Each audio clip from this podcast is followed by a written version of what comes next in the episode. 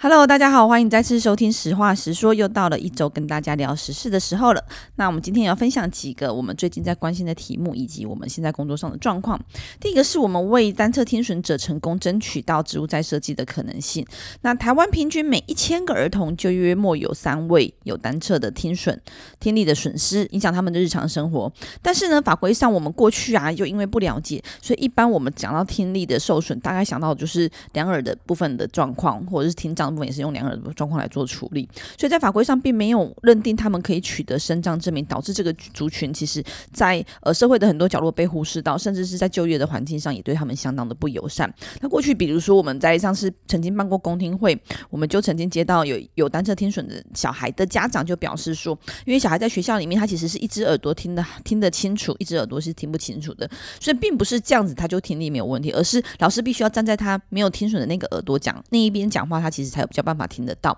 但是呢，对于老师来说，老师就会觉得，哎，不是啊，他还听得到，为什么我要特别去处理？所以其实我觉得，就是过去，包括我自己，其实在接触他们之前，跟他们认识之前，我也不太知道单纯听损可能会遇到什么样的状况。所以像是呃，我们收到的陈情案，当时其实在处理，就是像北捷、台北捷运公司、铁路以及航空公司的体格的检验的标准，都是以未佩戴助听器的状况来测试听力的分贝是否达到体格的标准。但是呢，为什么要用没戴助听器的状况来检测？如果他们戴了助听器之后，又或者透过职务再设计，当他们的听力与工作表现是可能跟跟正常人一样的时候，其实仍然是可以考虑。那当然，我觉得并不是要一视同仁，或是全部都一定要用这样的标准，因为我觉得必须要来思考的是，在于说不同的职务类别上，如果在这样的情况下能够接受，能够有能能够有足够好的表现，其实就应该在这个体格上的认定，又或者是在这些工作上的规范上是能够也给予调整的。那因为过去其实完全大家对于单侧听损可能都不是熟悉的情况下，其实完全没有思考到这样子的概念。那接下来就请品成跟大家说一下什么是植物再设计。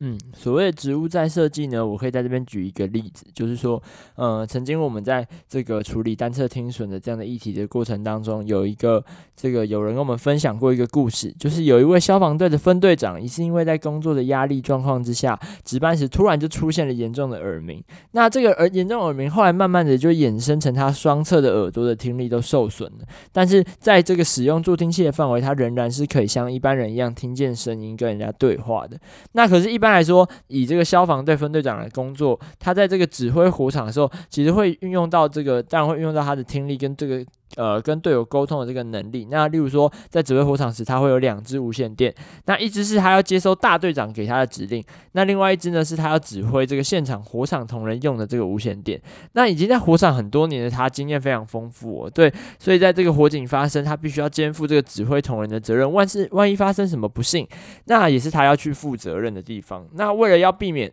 呃，就是因为他这个听力受损而导致在这个火场当中工作受影响的状况，他们就透过所谓植物再设计的这个方法，把他的助听器连接到无线装置里面，然后用蓝牙串接器把它分成两个，那分别去串接两个这个对讲机，这么一来，他就可以透过助听器，他既收到这个上面这个给他的指令，同时也可以跟在火场中的这个同仁去做对话，一次就可以呃完成他原本就可以进行的这个工作，也不会漏接讯息，也可以在这个火场当中。去做一个正常的指挥，所以也因为这样，他后来就继续持续担任这个所谓消防队小队长的这个职务，没有因为听力问题而有所影响。所以说，其实我觉得随着现在科技的这个发展，其实很多的这个可能先天或是后天遇到的这样子的一个小呃缺陷，或者是说他们可能因为身体上面的，例如说单侧听损衍衍生的问题，其实可以透过所谓植物在设计的这个思维和方法，就可以让他们跟正常人一样无异的工作。所以其实如果因为这些原因，然后因为我们现在能够克服，透过科技甚至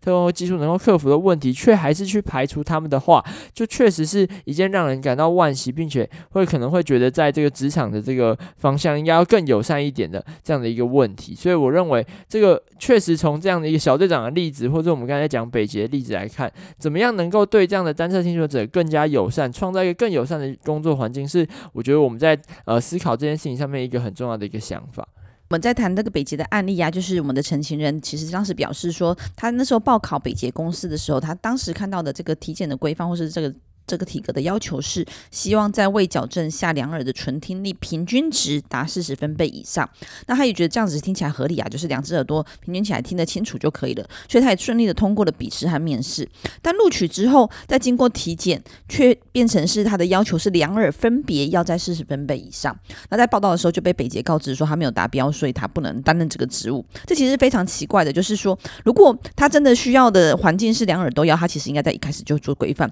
那我们当然理解。北捷公司其实可能当时没有想过说会有单侧听损的状况，一般来说可能就是两耳朵听得很好，或是两耳朵有受到损伤等等的部分听听不清楚，所以才会有这样子规范上以及实务上的落差。所以我们会透过这样的事情，就是希望能够来讨论，也让大家能够更认识单侧听损。那未来在这样子的，不论是在简章上面的说明，又或者是在体格上的规范，其实都更有可能比较细致去思考到这个工作这个职位到底是需要什么样的人才。那如果是可以接受单侧听损的状况，又或者是他。非常听力的要求，要两个都要在各自达到一定的分贝数以上。那我觉得当然就是可以跟机制来做一个讨论。所以，我们很希望是透过这样的方式，透过公听会，透过争取植物再设计，让大家可以看到这个族群他们上实际上遇到的困难，以及他们上他们需要的帮助和和需求。好，这是第一个部分。那第二部分是在我们看到有一个有一则新闻，其实蛮有趣的，就是学生假扮校长巡堂。在去年五月的时候，因为疫情三级警戒，所以大多数的学校都采用线上教学。那在一所高中，就有学生很调皮，他把自己的账号名称改成跟校长一样，然后模仿效仿的语气和课堂上的老师同学进行对话。比如说，会问老师说：“诶，为什么刚刚同学在跳舞？现在大家都在干嘛？来跟老师报告一下，请老师来跟我讲一下。”那老师和学生也都信以为真的，以为是校。校长真正的进入了线上的会议会议室来做巡堂，那学校依据一条校规，认定学生使用网络或电子媒介侵害他人名誉或恐吓他人，情节严重，记大过一次。那这个调皮的学生其实他就觉得说，诶，其实他只是好玩而已，所以他不服，并且提起了申诉，并且遭到驳回，再次的来向教育部提起诉愿。那教育部的诉愿会决议撤销大过，并且要求学校在六十天内重新做处分。但我觉得姑且不论这样子的行为应该。应该要处理到什么样的程度？我觉得其实蛮可以回来思考看看，是为什么会发生这样的情况，以及相关应的机制是不是有到位？那我们会看到的是，我自己看到的是说，诶，我其实觉得蛮有趣的是，这样子学生假冒。其实算很简单的假冒之后就没有被人发现，这这到底是怎么回事？因为像我自己的孩子，他们在线上上课的时候，其实老师会有要求他们把镜头都打开。那如果是不是要求学生把镜头打开，但是却没有要求校长把镜头打开，所以导致这样的情况的发生？其实这也让大家可以再次来讨论网络上的资资讯通资讯的安全，又或者是在使用软体上该如何来做审慎的评估。所以我觉得其实是蛮好的案例，可以从很多面向来讨论这件事情。嗯，其实我就想到一个很经典的案例，就叫建中阿基师事件。就是很多年前，这个我的母校呢，曾经有一个园游会的期间，那有一个同学，他就是不知道为什么那天他就戴了厨师帽跟厨师衣。那当天刚好有一个所谓的这个厨艺竞赛，那就请到这个知名的这个厨师阿基师来。那结果当天因为有好几位评审，然后就大家就会轮流去这个各个摊位试吃。那这位同学呢，他就穿着厨师袍，就四处去宣称他。就是阿基师，那也不知道怎么回事，就当时竟然没有人认出来他不是阿基师，或是把他认成其他的评审，他就这样把每一个这个摊位上面的食物都吃完了，甚至后来还跟校长合照，然后校长还就是表现很高兴说啊，这个跟评审合照一张这样子，然后就等到事情这个爆发之后，后来才发现哦，他其实根本就不是评审，也不是阿基师，他只是一个穿着这个厨师袍的这个学生，那现场完全没有人发现。那当然这个是一个蛮好笑的故事，但是衍生到回到我们在讲。讲的这个事件当中，我觉得，当然，如果呃对学生来说，他可能是一个恶趣味，或是他可能其实坦白说，这故事看到的时候，我也会心一笑，就蛮有趣，也蛮好笑的。但这也提醒一些事情，是说，在这个资讯时代，我们在这个资讯的辨别，或者甚至在资讯这个匿名的情况之下，我们如何去做这样的一个基本的一个辨识？我觉我倒觉得这是学校一个很好的一个机会，能够向学生，还有甚至是这个学校的这个老师们，就进行一个好的一个对话，就让大家知道说，但资讯的使用是我们都希望说未来可以呃帮助人类生活更便利一个方式，但是它有可能出现什么样的一些问题，甚至衍生出来。呃，今天可能只是开个小玩笑，那以后如果这样的问题它被放大，甚至是被用在一些不嗯不适当的地方，那有没有可能会造成更大的，甚至是一个社会的问题？我觉得这都是在这个资讯时代当中，我们可以借此来得到的一些启示，或是借此可以互相成长的一个地方哦。那当然，学校他提出的这个诉愿后来被撤销的原因，是因为说这个。呃，教育部这边认为他是不是有这个没有依法行政的状况？我也觉得说，确实，呃，校方当然他是想要给一个警惕，但是也要用一个适当的方式，并且我认为，我觉得更重要的是在如何透过这个事件来做一个妥善的这个沟通和对话，让学生们了解为什么这样可能是不好的或是不对的。这个我我倒会觉得是在这个事件当中比较重要的一件事情。嗯，那其实就是两个部分，一个部分就像是不论是阿基师或是这次的冒充校长巡堂的事件，其实都显示的是我们对资讯的正确性与否的敏感度，可能都需要再再多的加强。那这边也特别提醒，就是我们之前也曾经接到陈情案。才知道说，呃，其实现在学生们，包括像国小，我自己孩子在国小，那都会有这种家长学生群组，那老师会透过这样的群组来跟呃大家沟通事情，或是布达一些行政事项。那有些是只有家长的，那有些是小孩和家长都会在同一个群组里面。那过去就曾经发生过，有陌生人假冒是某某家长几号的家长，然后甚至也不知道几号是谁，这样子，就几号的家长就进入群组，透过这样的群组来跟个别的孩子联系，然后取得他们的个资，然后可能有意图要有这样性侵害或性骚扰的。可能性，所以其实也是提醒大家，就是真的要对这样子网络上的使用啊、社群上的使用，还有这些资讯的敏感度，其实可以一起来思考如何来提升。那另一个部分就在于说，我们看到这个学校被处分，学校处分被撤销的理由是因为没有依法行政。这主要就是在于说，该校的校规里面有一条条文写着，学生使用校园网络发生下列情形等，呃，包括线上邮件。不包括电子邮件、线上留言、线上讨论、传讯不存不实资料、发表骚扰之言论等，记小过。那简而言之的话，看起来这样的情况下应该是记小过，但是学校在这个奖惩会上并没有针对小过或是应该怎么进行、怎么来来做处置，呃呃。实际上来讨论，而是直接决议用大过的方式来做处理，所以这样在行政上恐怕就有有有违校规这样子的依法行政的可能性，所以才会要求他们撤销，并且重新来做重新做处分。所以我自己觉得说，当然在学校发生这样事情，可能会觉得呃这学生很过分，又或者是校长觉得他呃他的名誉受到了侵侵害，但是仍然是需要。透过这些法规，原本校内的法规也好，或是说如果比较情节严重，可能还有我们的我们台湾的法规等等，应该实际上就法规来做判断，这其实才是一个民主和法治的表现。所以这部分其实这两个部分，我觉得都很这个新闻这两个部分，我觉得都很值得大家思考看看。啊，接下来呢，我觉得也是一个蛮有趣的新闻哈，就是大家也可以来思考看看什么是女人。这起因在在美国的最高法院的大法官的候选人。Jackson 在上个月的提名的听证会上，被共和党的参议员问了一个性别问题。他问他说：“你能够为‘女人’这个词提供一个定义吗？”但当时这位女性的大法官候选人回答说：“作为一个法官，他的工作是处理争议，并且对于论证提供法律见解，所以他无法给女人提供一个定义。他觉得这是生物学家才适合做的。那其实这就会遭到呃，这个新闻出来之后，其实就遭到一些议员的讥笑，或是反驳，或认为他不适任的这样的评估。有些人。会认为说，这女人是什么定义？你居然作为一个大法官，你都连讲都没有办法讲出来，那你凭什么作为一个大法官？那我们也看到说，有共和党的参议员 Josh Hawley 认为，女生其实很清楚的，就女人很清楚的，就是一个可以生孩子的人，一个母亲就是女人，有子宫的人就是女人。这对我来说没有那么复杂，这明明就是很简单。又或者是说，呃，女人其实在染色体上面来说，它其实就是两条 X 染色体，这是提出来的，当时提出来问题的这个呃参议员的定义。那还有像北卡罗来加。北卡罗来纳州的参议员就表示说：“我对女人的定义比较传统，她就是我的妻子。所以其实其实是看起来可能会乍听之下觉得女人的定义好像应该很清楚、很简单。但如果我们很细致来讨论，其实就会发现说：诶，原来每个人答案都不一样，又或者是每个人答案你是否认同？比如说刚刚提到的这个共和党的参议员，他提到女人就是可以有子宫的人，然后可以生孩子。但我们实际上也知道会有无无子宫症的这样子的病症的存在，所以有些女性。”有些我们认为是女人的人，她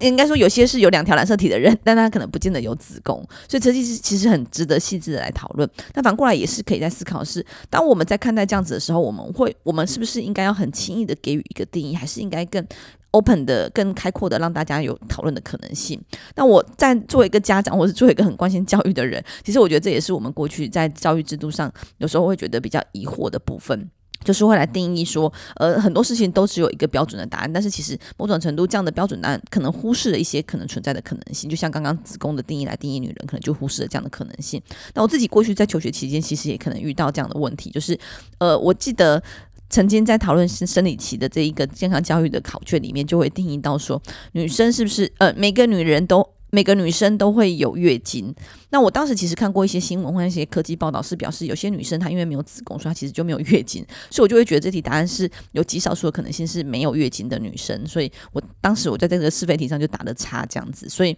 呃结果当然是没有得分啦，因为对课本上简单的定义就是每个女生都会有月经，所以我觉得像这部分其实都可以回来思考，就是我们教育要给孩子的是一个是非对错，或者是一个很清楚的答案吗？还是我们其实可能有不同的讨论和讨论的细致度可以更加的琢磨？嗯，我觉得在这个问题确实是非常有趣的。我们然后。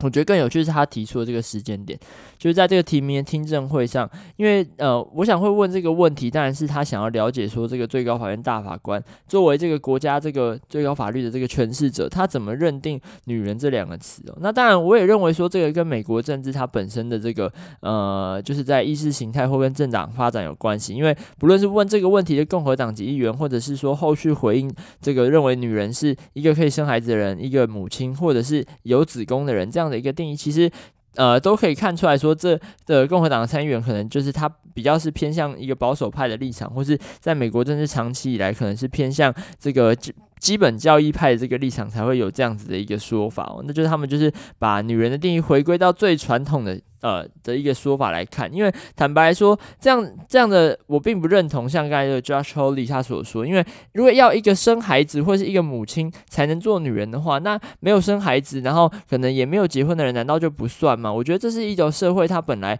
就是提让女性呃被强租在身上的一个刻板印象。另外，他刚刚王玉有提到说，有子宫的人就是女人，那可是呃并不是每一个这个生理的女性都有所谓的子宫。那假设说她没有的话，难道她就不算一位女人？嘛，那如果说她的心理性别或是呃跟生理性别是不同的，那她算不算一个女人呢？其实我觉得这个问题我们可以分好几个层次来谈呢。所以就是第一个当然是我们可以去看说呃生物上的性别是什么样子，那再来是说社会性的这个女性是什么，那甚至说问这个大法官意见的时候，我认为他也可能想要讨论一个问题是法律上的女人是什么，在不同的这个层面或者在社会不同的这个观点来看，我们都可以用不一样的方式来认呃来认知。甚至是理解“女人”这个词，因为我认为去定义女人，倒不是这个我们应该要做，或是我们这个实际上能够做到的事。但我觉得我们可以去尝试去用不同的观点来认识，或者是理解“女人”这个词，甚至是男性或者是女性，就是在性别议题上面，我觉得从这个相互的理解跟不同层次的这个对话跟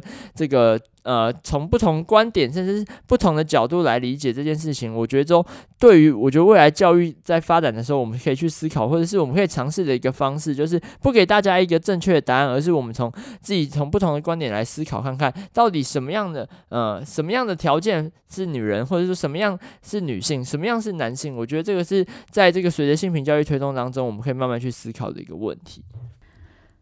好，接下来跟大家分享的消息是，这个班班有冷气应该会在今年的暑假就开始上路了。那我们会看到的是，呃，其实这件事情呢，是在我们去年的前瞻预算的审查的时候，我们争取来的。就是我觉得前瞻预算要来投资一些可能之前我们也很诟病的这些文字馆，或是有一些。废置不用的建设其实是非常的蠢，所以我们会希望孩子们应该也应该在前瞻当中。但我们当初提出来的是说，应该来做评估，包括电力的部分，包括绿能的部分，包括是否怎么样的条件下需要来装冷气。因为的确现在后来行政院加码成全校班班有冷，呃，全全台湾班班有冷气的情况，其实就有点奇怪。就是如果你在海拔比较高的学校，它可能或许需要是暖气，不见得是冷气。所以这部分其实是我们觉得，呃，真的要在做政策上应该要更细致一些些。那另外就是冷气装上去之后，到底相关的电力以及学呃以及电费的部分是否能够负担？那我们最近就收到澄清，包括我自己都收到学校通知，就是要会在某一天的中午来开一个低于室温五到七度的温度，然后全校一起来开一个多小时，然后希望学生们要来戴帽子，要戴外套来做御寒的准备。其实我就觉得非常困惑，就是我们的确知道电力测试以及负载很重要，但是难道只能用实测的方式来做进行吗？那可是这样的实测到底是要测什么？是测校园里面的状况，还是测？全台湾电力公司的负载。那针对这一点咨询的时候，教育部回应我们是因为要来确认台电这边的电力是否能够承载这样子的共同使用的情况下。那这我就觉得更疑惑了是，如果是要测台电的话，只有开学校，难道住家都不用开？这样怎么测试啊？所以我觉得，当当我们思考这些政策的时候，其实必须要来好好的思考该如何来做进行。就算你真的要经过电力的测试或压力测试，难道不能选择学生比较少的时候吗？等等这些思考可能性，我觉得都需要细致来讨论。那另外也让大家觉得非常的呃需要来讨论的，就在于说电费的负担。现在目前知道的是政策上国中小会全额补助，但是高中会加收冷气费的部分来做处理。所以相关的部分我们会持续来做了解，并且回应给各位关心班班有人气政策的各位听众们。嗯，其实我觉得在班班有冷气的这个政策上面啊，当然我们方向上是支持的，因为台湾的夏天确实非常的炎热，那对小朋友来说不是一个好的学习环境，也会影响到他的学习的这个成果。那但是这个班班有冷气上路，它会有很多配套措施是需要行政院这边再进一步去思考。就例如说，这个几月应该要上路呢？应该是要用月份来分，还是其实应该用天气来分？因为我们都知道现在虽然才四月，但是陆陆续续也会出现很高温的状况，那孩子们也会坐不住。那这样的情况符不符和？那部长之前就有回应过说，如果说真的出现高温情况下，可以去做弹性的调整。但我认为这是需要可能再进一步去讨论的一个呃内容，就是说到底，例如说这个所谓弹性调整的这个框架到哪里？那未来这样狂性的调整还会由这个行政院来做这电费的负担吗？这都应该要把话讲清楚。那再来是说。所谓电费的负担，我们也应该要考量到，例如说偏乡或是都市地区的这个差异。那例如说高中以上加收七百元是呃全呃全台湾都适用吗？还是说我们在偏乡地区会提供一些特特殊的协助？我觉得这都是需要思考的。因为回过头来，当然我们是希望说孩子能在一个好的学习环境当中成长。那当然我们也要考量到可能在城乡之间的差异，或者是在全国各地不同的状况之下，如何分别因定适宜的去做这样的一个配套措施的思考。那另外就是我觉得刚才这个毛毛上。课甚至是穿这个穿外套，然后睡午觉的状况，真的太荒唐了。我觉得其实我们在做电力测试，应该要有很多，例如说账面上通过公式的计算等等，应该有很多的方式可以去做这样的厘清。怎么会真的要全校一起都测试？对，每一班都全台湾都开冷气？测试，这太奇怪了。难道你如果说要测试你的这个电力负载，你会叫台积电或是所有的企业目前就呃它的这个产能全开，然后让你去做这个试验吗？你当然不会啊。那你怎么会让学生就是说要被迫？要穿着这个外套来开冷气呢？我觉得这很荒唐哦，这一定有更好的处理方式。我希希望这个教教育部这个在我们咨询之后，能够好好的去思考这件事情。嗯，所以其实我觉得现在的政治氛围以及说民意代表们慢慢走向不是各党。对立的情况，而是我们如何能够让台湾的政策、台湾的未来可以变得更好。所以我觉得，像以斑斑冷气为为为举例来看待的话，其实有蛮多的委员都有提出来一些政策上可以更加细致的部分。那我们很希望的是，类似像这样的情况哈，行政机关以及主管机关真的应该要听进去，把大家的好意听进去，而不是觉得哦，你只是来质疑我的，然后把事情放着不处理。所以我觉得，其实大家都是为了台湾好，然后如何能够思考一个比较好的方向、比较好的政策，像刚刚提到的压力测试或电力测试的。部分，其实他或许就可以是有一套，他理论上应该要有一个评估，就做一个工程师，我觉得他应该是在当初电力的规划上就会有一个评估的机制或评估的可行性的方案。那我们只要测这么多所学校里面挑几间来确认我们的评估标准是不是符合我们的实际上运作的情况，其实就可以知道到底电力负载的情况是否能够承承担，而不是一定每一间学校他们全全台湾各个县市都要同时来做开冷气的动作才知道电力是否负载。我觉得这其实是非常荒谬的。好，所以像这几个部分，其实呃，我。我觉得很多委员呢、啊、都提出在各种议题上的各种政策的建议，然后如何更细致来做操作，如何更到位、更全面的、更配套的来做处理。所以我们很希望是大家真的要一起为台湾的台湾的未来做努力，让台湾可以变得更好。那今天的节目就到这边，如果各位有什么想讨论的，或是有好奇的新闻，也可以跟我们做分享哟。拜拜，拜拜。